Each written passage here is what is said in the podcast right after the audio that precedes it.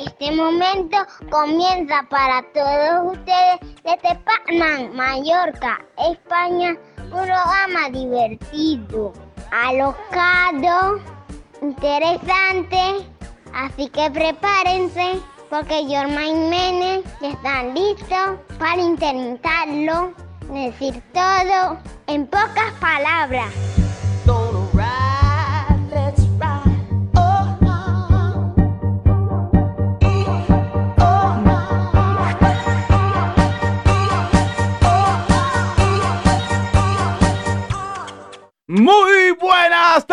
Damas y caballeros.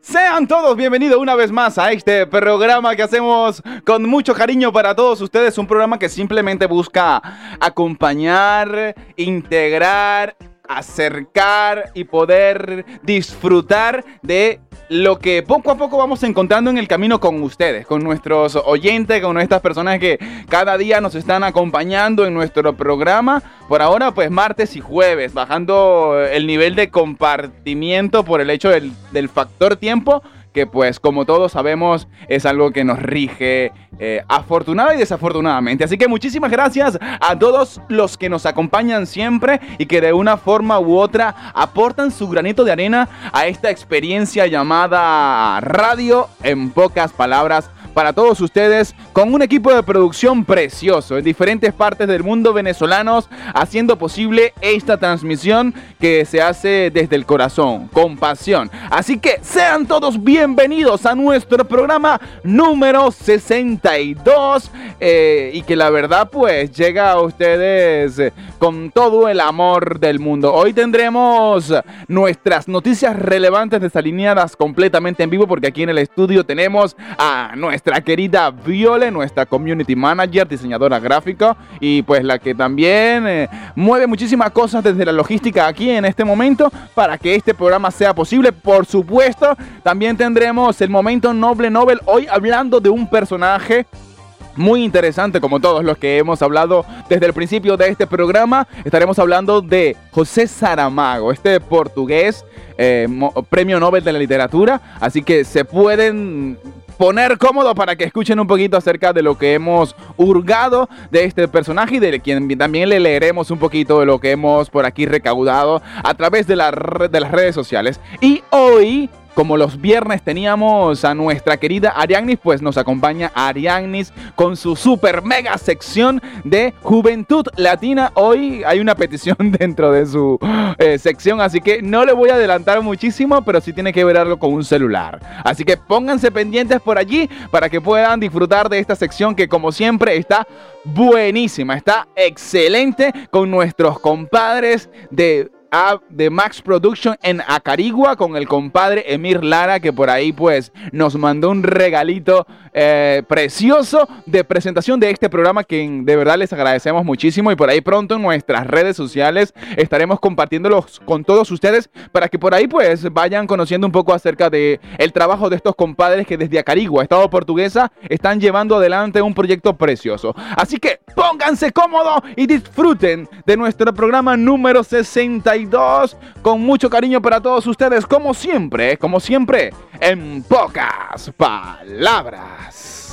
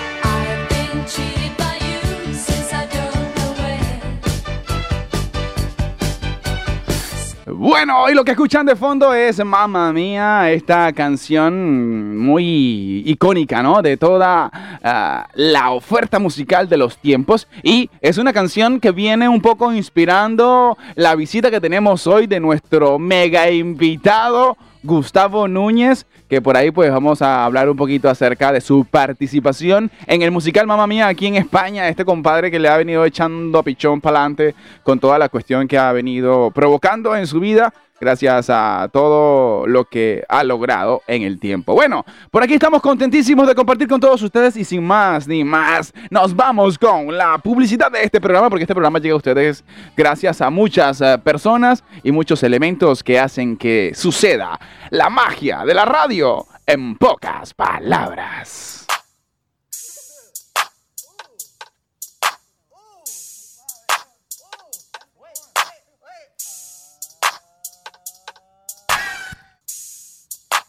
En pocas palabras, no llega a ustedes por osmosis. No, no, no. En pocas palabras, tiene sus sponsors. Tiene publicidad. Looking at my drip, looking at your Chicky boom. Mommy, look at me. Oh, I'm chiqui, chiqui, chiqui, chiqui boom. Claro que sí, señoras y señores. Este programa tiene publicidad. O sea, papá, tenemos publicidad para poder llegar a todos ustedes gracias a mucha gente. Y hoy llegamos a ustedes gracias a un músculo importante. Vamos, llegamos hoy en nuestro programa número 62, el músculo pectoral mayor, que es un músculo grueso en forma de abanico que contribuye el movimiento toracobraquial. Consiste en una parte clavicular y una parte external, ambos convergiendo en un tendón plano que se inserta en el húmero es, y es insertado por los nervios pectorales medial y lateral. Así que a el pectoral mayor llegamos a todos ustedes, este músculo que nos permite levantar el brazo, aducir, expandir, flexionar y muchas cosas más para que nuestro cuerpo pueda hablar mucho mejor de lo que vamos sintiendo y expresando. Así que hoy en nuestro programa número 62 llegamos a ustedes gracias al músculo pectoral. Y también llegamos a ustedes gracias a Suero el Compay, este suerito bien rico y sabroso, este suerito alineado, picante y criollo que por supuesto disfrutamos con mucho, mucho sazón aquí en Palma de Mallorca y pueden pedir ese suerito a través del 617 2317 95 para que por ahí puedan disfrutar de Suero el Compay, porque Suero el Compay tiene todo el sabor de Venezuela en una sola botella.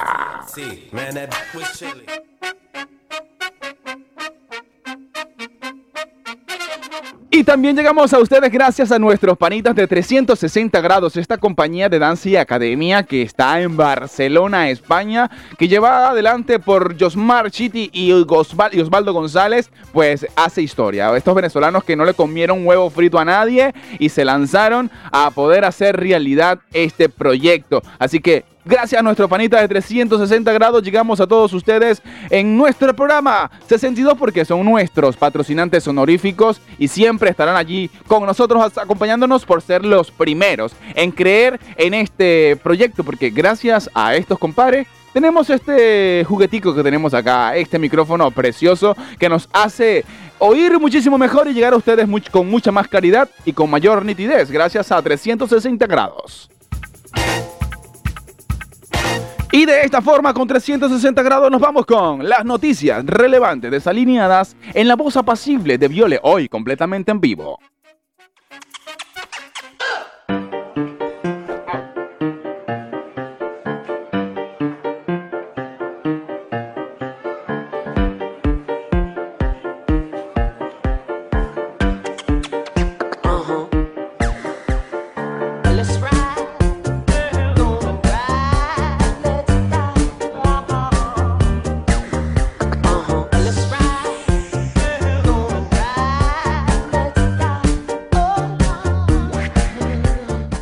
Su parte, de la fuente de la vanguardia, la asombrosa historia de Billy Elliot de Nigeria. El pasado 18 de junio, un vídeo amateur de un minuto y un puñado de piruetas cambió para siempre la vida del niño nigeriano, Anthony Mesona Madu, e inició un cuento de hadas con un final feliz. Era un vídeo sin aspiraciones de fama, como la pandemia de la COVID-19 obligaba a aquellos días al confinamiento en Lagos, Madu de 11 años envió unas imágenes ejecutando ejercicios de ballet para que su profesor Daniel Ajala le pudiera hacer correcciones. Madu se había enamorado de la danza viendo una serie de dibujos animados y su profesor, que tuvo que renunciar a sus sueños de ser bailarín, lo acogió como a otros, dando clases gratis en el comedor de su casa. El vídeo no tiene nada que ver con las historias de influencer que solo buscan publicarse a sí mismos. Sin embargo, aquella grabación de apenas un minuto tuvo millones de, de visualizaciones y le llovieron los ofrecimientos de ayuda. Hoy, Madu y su profesor ya tienen una beca para estudiar en Estados Unidos.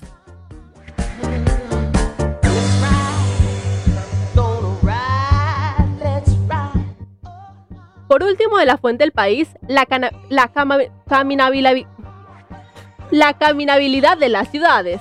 Caminar nos define como especie. Fue la bipedación lo que nos permitió salir de África y desaminarnos por el planeta. La bipedación deja las manos libres y permite pensar. Nuestra actividad cerebral cambia cuando nos movemos. La caminabilidad mide cuándo y cómo se puede caminar en un lugar. Es el término que define la amabilidad de un barrio, una ciudad o un pueblo para llevar una vida en la que la mayor parte de las actividades cotidianas puedan hacerse moviéndose a pie sin depender de un automóvil. Las llamadas ciudades de 15 minutos tienen servicios e infraestructuras, paradas de metro o autobuses, colegios, supermercados o centros de salud a una distancia que se puede recorrer en 15 minutos caminando. Que en las ciudades sea posible caminar no es una peragrullada ni mucho menos una moda, es una urgencia sanitaria y sostenible. Lo raro no es que se reclame caminar, lo que debería sorprendernos es, que dejáramos de hacerlo, o que en la construcción de muchas ciudades del mundo, de México, DF a Qatar, no se haya tenido en cuenta al peatón. Cada vez más las ciudades están reaccionando. Saben que la caminabilidad es un concepto clave no solo para la salud de los habitantes, más ejercicio, menos estrés, más diálogo, más sol, menos encierro, menos problemas psicológicos y menos soledad. También para medir la salud de las propias urbes, más espacio sombreado, más oxígeno, más espacio público, más gente por la calle y por lo tanto menos inseguridad, más bicicletas que respeten a los peatones, menos coches o ninguno.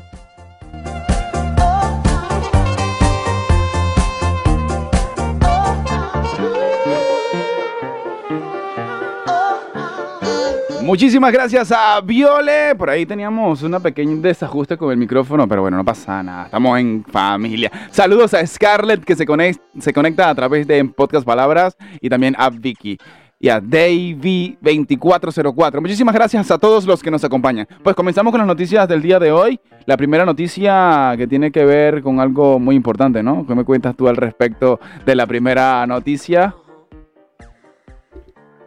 Bueno, que súper bien que en Venecia esta gran obra funcione definitivamente, porque creo que para el turismo y sobre todo para la misma gente que vive allí es un gran alivio para el futuro y ahora mismo, ¿no? Totalmente, ¿no? Y esto del dique que funcione a la perfección. Yo ya había escuchado acerca de esta noticia. Tuvimos una noticia aquí Teníamos, sí, de que se inauguró y tal, de que ya se había terminado, pero creo que esta es la primera vez que lo usaron como tal y vimos que vieron todos en el mundo entero que funcionó correctamente. Que funciona perfectamente. Qué bueno, bueno, excelente esta iniciativa de eh, la, el dique en Venecia para que pues puedan tener allí presente. Y la segunda noticia que me puedes contar, Viole. Que súper bien, ojalá mm, em, todos los niños tuvieran esta oportunidad. Eh, es un niño nigeriano que, gracias a que una persona, que es su maestro, ¿no? Como que confió en él y mm, lo formó en cierta forma sin esperar nada a cambio, o sí esperando, pero desinteresadamente.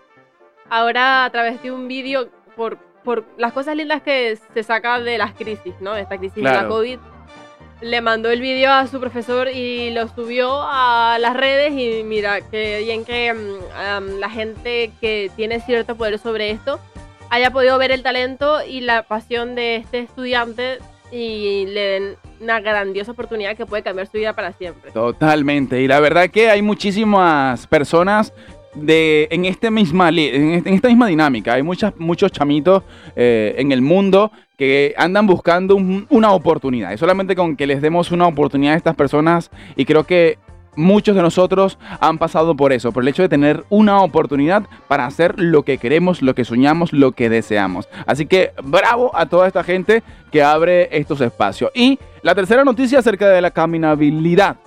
¿Cómo es la historia? La caminabilidad. No, bueno, es un, tema interesante. Yo creo que...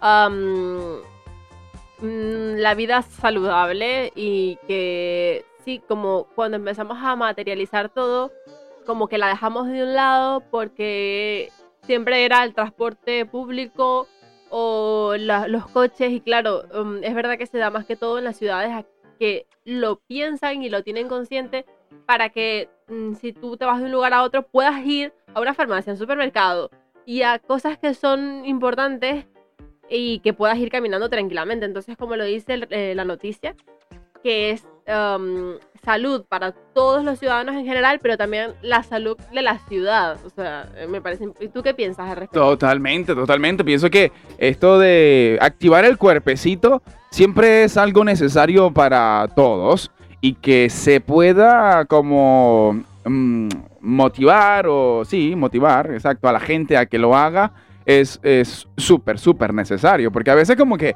nosotros podríamos hacer muchísimas cosas, pero a veces nos hace falta como un empujoncito y que es importante que desde las organizaciones pues se vayan haciendo. Así que excelente esta noticia que nos trajiste hoy. Viole, muchísimas gracias. Aquí ah, en, toda la extensión te agradecemos tu entrega, todo lo que haces para que este programa siga adelante y pues eh, nosotros podamos seguir disfrutando de esta experiencia bonita con toda la gente bonita que se conecta a través de www.alolatinofm.com y hoy por Instagram. Recuerden que estamos por Instagram hoy porque tenemos a un invitado súper especial, Gustavo Núñez, que en un ratito va a estar con nosotros. Pero antes, a continuación nos vamos con nuestra locutora invitada directamente desde Acarigua, estado portuguesa, a nuestra locutora Ariannis y su sección preciosa Juventud Latina, que por aquí lo compartimos como siempre en nuestro programa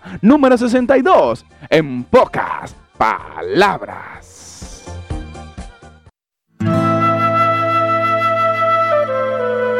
Hoy en día todos poseen un teléfono y es de esperarse que la juventud sea más activa en esta nueva comunidad digital. No todos. Hay otros menos afortunados, como yo que no tienen celular. Así que pido un segundo de silencio.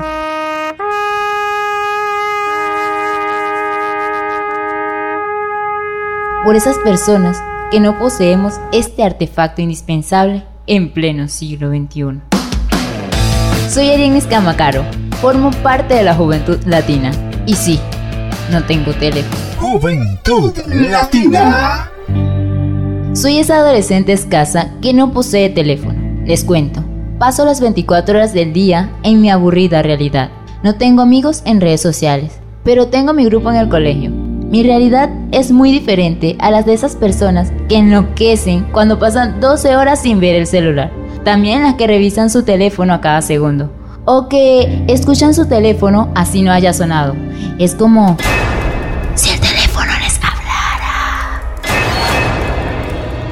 Vivo una vida muy aburrida, triste y solitaria, dibujando, escribiendo, aprendiendo cosas nuevas. Me gusta escuchar música, hablar con amigos y me encanta platicar con mis padres. Qué rara soy, ¿no? Casi ni pertenezco a este mundo. La verdad me gusta ser así. Soy diferente. ¿Y qué? Disfruto de lo que hago. Sé lo que quiero y me siento bien conmigo. No necesito pasar todo el día en un celular para mostrarle al mundo que soy igual de feliz que los demás mi felicidad es real. Pero hay un gran detalle. Yo soy una joven y necesito un teléfono. Qué absurdo, ¿no? Sí, soy feliz, pero necesito mi teléfono. Sé que puedo vivir sin celular, pero como le recuerdo a mi autoridad, gracias al celular tenemos acceso rápido a la información. Y no, no solo lo digo para que me den uno, es la realidad.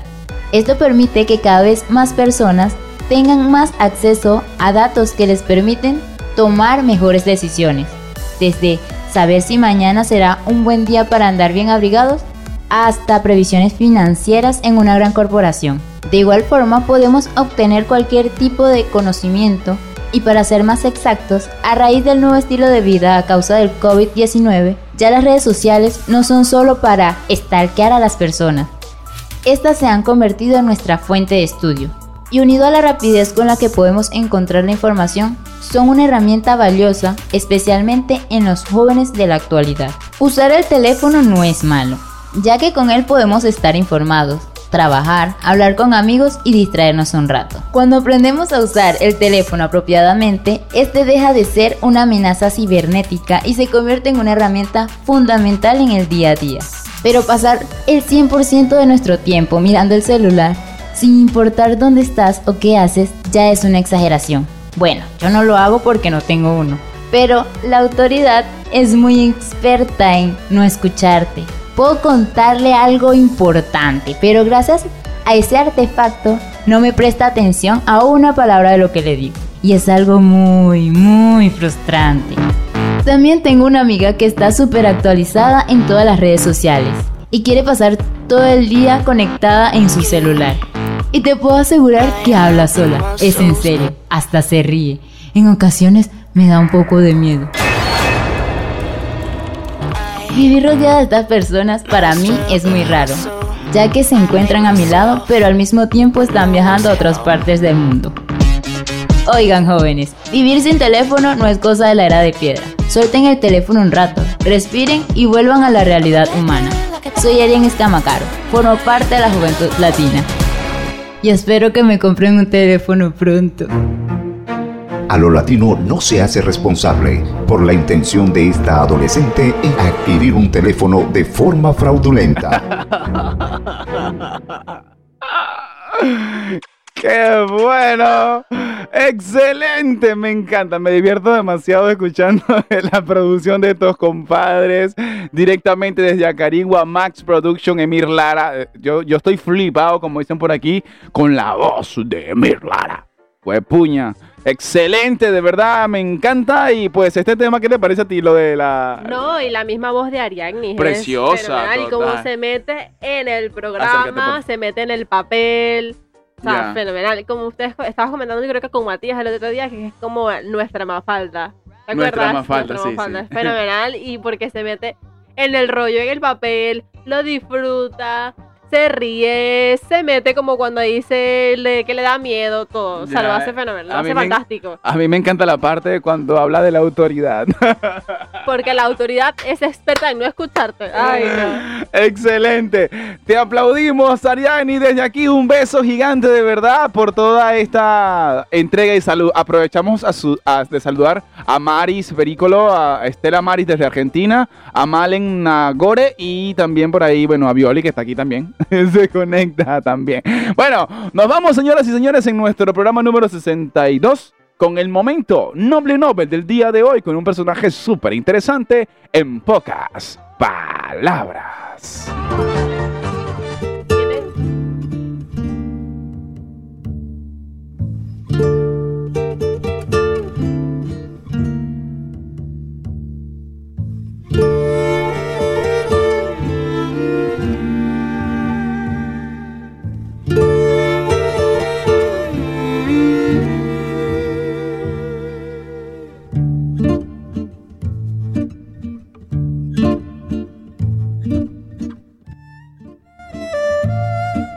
José Saramago, un escritor eh, que se enfila dentro de estos escritores que siempre están como atendiendo a la sociedad. Así, desde una escritura consciente, va o fue colocando en el tiempo una cantidad de cosas interesantes para que desde la sociedad eh, vayamos como tomando conciencia de las diferentes cosas que hemos ido viviendo a lo largo de los años. Eh, José Saramago fue un narrador y ensayista portugués, premio Nobel de Literatura en 1998.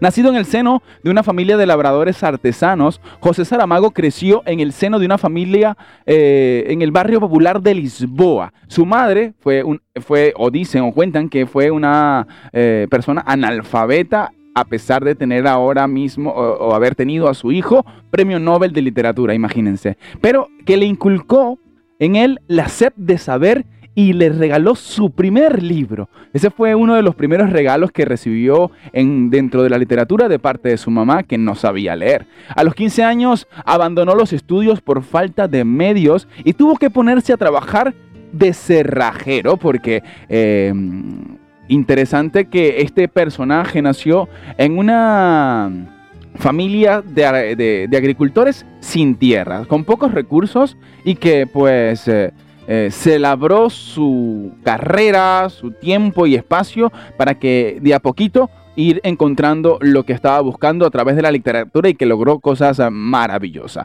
Posteriormente se desempeñó en una caja de pensiones y más tarde se dedicó al periodismo, como muchos escritores que lo hemos, hemos dicho por acá. Creo que es un, un, espacio donde los escritores tienen como la posibilidad de vivir, de escribir, porque lo hemos contado de otras experiencias que los escritores en un principio se comen un cable, porque la verdad que es muy complicado poder llegar a ser un bestseller y es la única manera como de poder vivir de escribir sin preocuparse de más nada, sino de escribir. Así que excelente por estas personas que lo fueron logrando como todas las personas que hemos visto hoy, Gabriel García Márquez, Julio Cortázar y para usted de contar, y pues hoy José Saramago, que también fue director del diario de noticias en 1975 y eh, sufrió censura y persecución durante la dictadura de Salazar en 1974 se sumó a la Revolución de los Claveles. La obra de José Saramago se caracterizó por interrogar la historia de su país y las motivaciones humanas, encontrar claves por las que un imperio quedó relegado y fueron sus preocupaciones centrales. Pero aunque su novelística tiene como eje vertebrar la realidad de Portugal y su historia, no se trata, sin embargo, de una narrativa histórica solamente de este país, sino de relatos donde la historia se mezcla con la ficción y con lo que podría haber sido siempre a través de la ironía y el servicio, una aguda conciencia social, como lo hemos comentado desde el principio, ya que en sus diferentes obras podemos ver esa esencia y esa mm, ocupación en poder llevar a plano consciente todo lo que en la sociedad él iba observando y que se dio a la tarea de, a través de la escritura, ir haciendo esta labor importante. Se dio a conocer en 1947 con el libro Tierra de Pecado, que comentaba en una entrevista que eh, tenía un nombre distinto al principio, era como Mis Deseos o algo así, pero que el, la editorial decía que él no tenía nada de ese tipo de cosas pasionales, qué sé yo. Y entonces, pero también comentaba de que al colocarle este nombre, él decía, bueno, tampoco tengo mucho que ver con el pecado, porque eh, podríamos destacar de José Saramago que terminó haciéndose ver como un ateo que no creía en Dios y toda esta historia, aunque en sus diferentes libros lo menciona. Menciona la palabra Dios desde muchas veces en minúscula, como para no darle la importancia que desde la Iglesia Católica le habían inculcado o él había evitado que le inculquen. Así que eh, con Tierra de Pecado se dio a conocer que fue una novela de corte realista que no suele incluir en su bibliografía normalmente, aunque en algunas entrevistas, como le digo, la menciona por esta eh, anécdota, ¿no? Y eh, después de un largo periodo de silencio, en 1966 eh, publicó los poemas posibles y en 1970 probablemente Alegría se llamaba el libro que publicó en ese entonces. Y pues,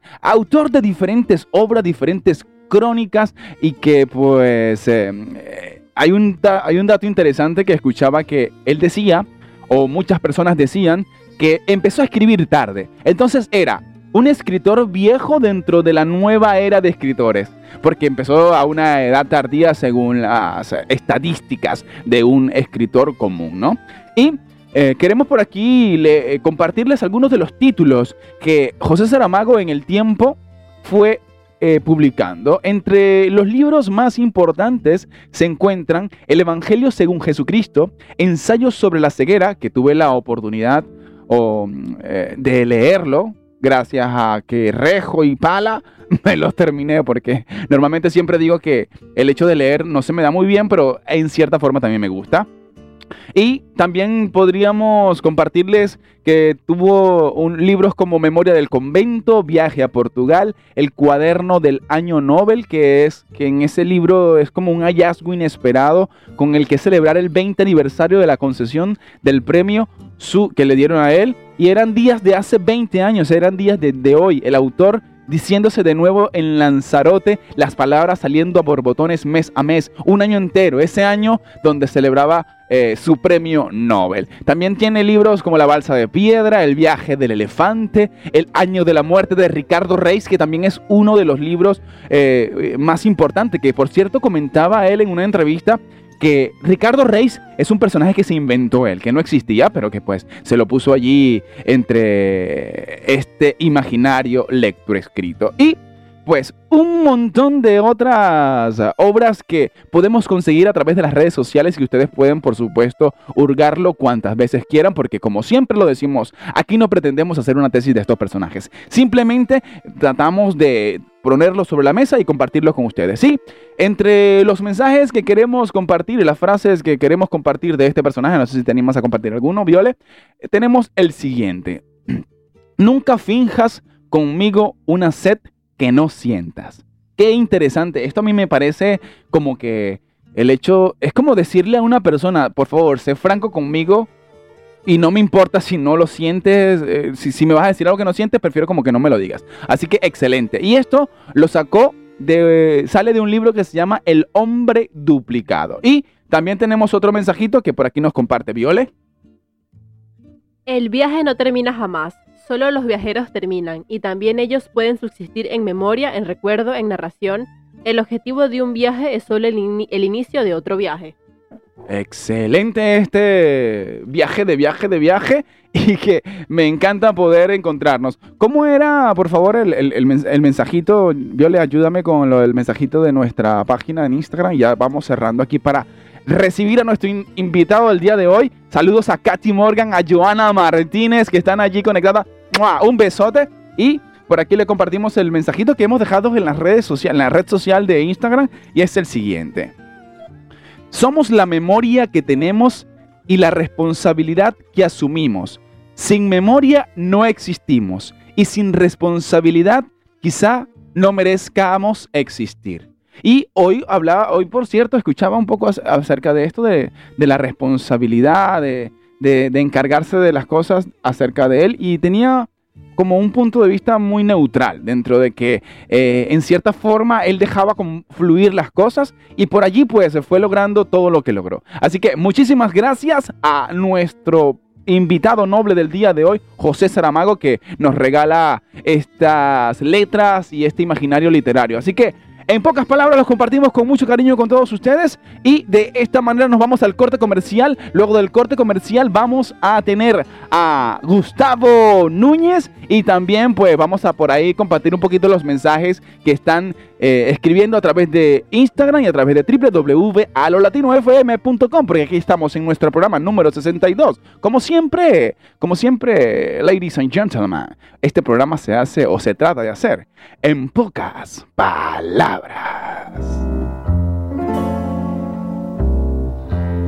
Ladies and gentlemen, Miss Roxy Hart says goodnight. It's good, isn't it grand? Isn't it great? Isn't it swell? Isn't it fun?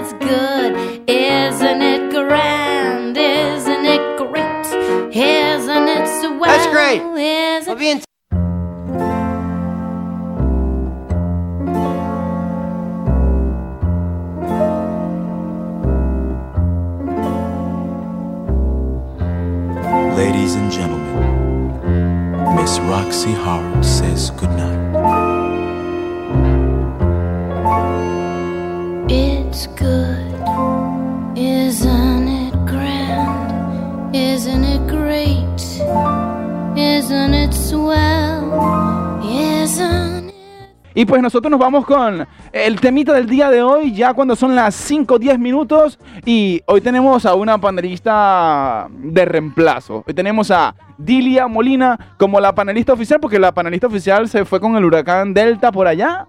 No sé qué hizo. Este, Viole me acompaña un poquito en el temita, así que muchísimas gracias a todos por estar ahí.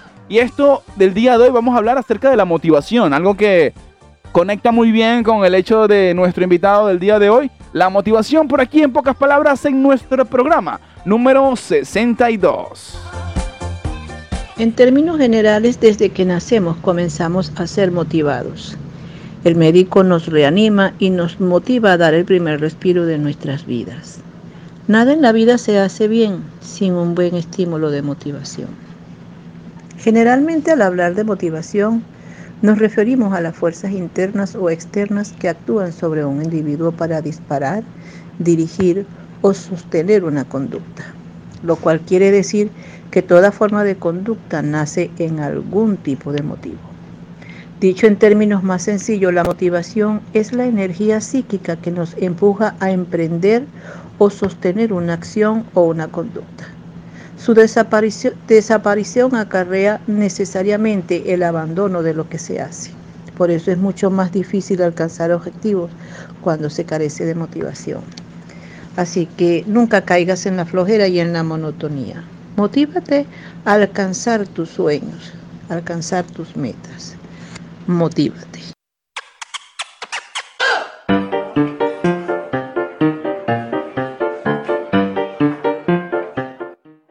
Muchísimas gracias a nuestra panelista el día de hoy, Dilia Molina, y pues la motivación, algo súper importante, eso que nos lleva a estar aquí, por ejemplo, compartiendo con todos ustedes, algo que nos motiva es el hecho de que ustedes estén allí conectándose de a poquito ya en el, eh, en el, en el, en el atardecer de este programa. Así que nos vamos eh, de inmediatamente con nuestra otra panelista, Dioscar Chirino, aquí hablándonos también acerca de la motivación, en pocas palabras, en nuestro programa número 62. Hola, soy Dioscar Chirino desde Acarigua, Estado Portuguesa, Venezuela. Es un placer compartir un tema nuevamente en este espacio del programa. Hablar de motivación es hablar de aquello que nos conduce a la meta final de lo que queremos lograr. Sin motivación no hay éxito. La motivación juega un papel fundamental en nuestras vidas cotidianas, como por ejemplo hacer una buena cena, mantener en orden la casa, eh, realizar el trabajo del día, eh, compartir con amigos, compartir con familiares. Cuando nos proponemos a emprender un nuevo hábito o abandonar uno que ya no deseamos tener, como por ejemplo, una persona floja o perezosa, que su casa siempre está patas arriba o no le gusta hacer nada. Puede dejar este mal hábito y hacer algo positivo con respecto a esto. Claro, dependiendo el tipo de motivación que éste tenga. Ya que la motivación se da de forma interna y externa. De forma interna porque la persona se compromete consigo misma a cambiar su estilo de vida.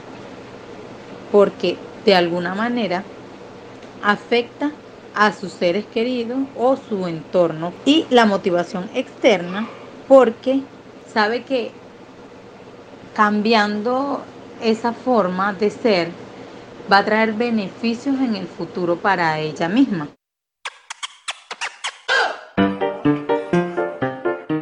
Muchísimas gracias a Dioscar eh, Chirinos y Dilia Molina. Importantísimo la motivación. A ver, Viola, ¿a ti qué es lo que más te motiva? A ver, lo que más me motiva. eh, Para. No, no, a o ver. sea, a ver, ¿qué- qué- cuál, ¿cuál sería para ti la motivación más grande para seguir aquí en España, por ejemplo? mis sueños. O el poder ayudar a todas las otras personas, por ejemplo, mi familia, mi- mis papás, eh, poder formarme y luego de formarme poder como que llevar todo aquello que he aprendido a otros lugares en los que pueda entregar toda la ayuda y toda mi formación me motiva, eso me motiva bastante. Y por ejemplo, algo más cercano. ¿Qué te motiva a ti a estar todo el tiempo haciendo estas publicaciones preciosas que haces con respecto al programa eh, como community manager, como diseñadora gráfica, como colaboradora? A ver, cuéntanos, a ver. Ah, yo creo que las ganas de que, que tiene uno de hacer las cosas y que mm, cuando a una cuando algo a uno le gusta eh, entra la motivación intrínseca que es la simple satisfacción de hacer algo, o sea, que genera placer. Es la motivación intrínseca que surge en cuando hago esos diseños porque me genera un placer mm, hacerlo. Y luego si hablamos de una motivación extrínseca, pues mm, por ejemplo, ¿qué me motiva a mí eh, pararme a las 8 de la mañana y eh, abrir un negocio y estar allí trabajando? Pues eh, el incentivo que hay después de eso, ¿sabes? Total, total. Eso, eso es algo súper interesante, que también un poco lo tocaba Diuscar, de la motivación intrínseca y la motivación extrínseca. Extrínseca sería. Ok, bueno, y creo que tendríamos que estar muy pendientes de saber exactamente qué es lo que nos motiva a seguir echando todos los días para adelante con las cosas que tenemos dentro de nosotros y así poder eh, ir consiguiendo lo que muchas personas han conseguido. Bueno, el día de hoy ha sido muy interesante para mí, para, haber hablado de José Saramago, de haber compartido con Viole aquí en el día de hoy. Gracias por venir, Viole. Y para mí es un placer. Ah, qué bonita. y también gracias a mm, Gustavo Núñez, quien nos acompañó. Lamentablemente, estuvimos ahorita un poquito revisando. eh, lamentablemente no, no hay una calidad desde nuestra fuente.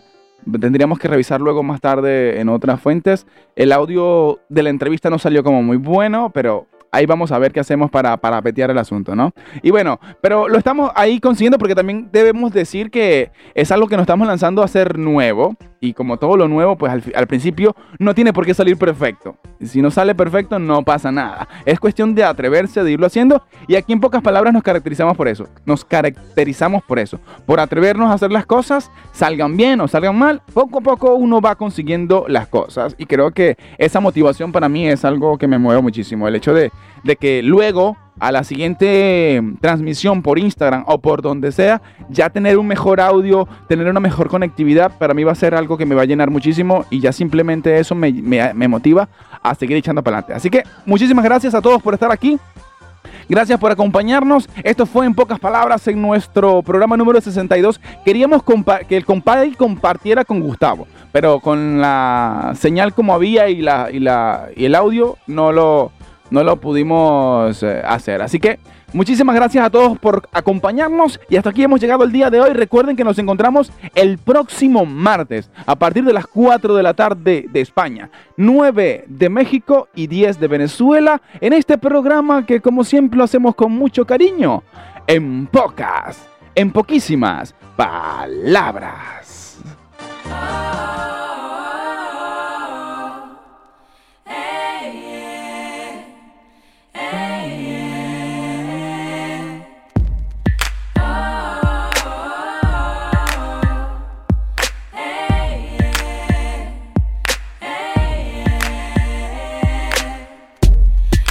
a candle you light at night. The life you carried inside your belly, oh. Maybe the song you sing all day. Perhaps the rain touching your face. Cleo, who takes care of you? Who takes care of you? Who takes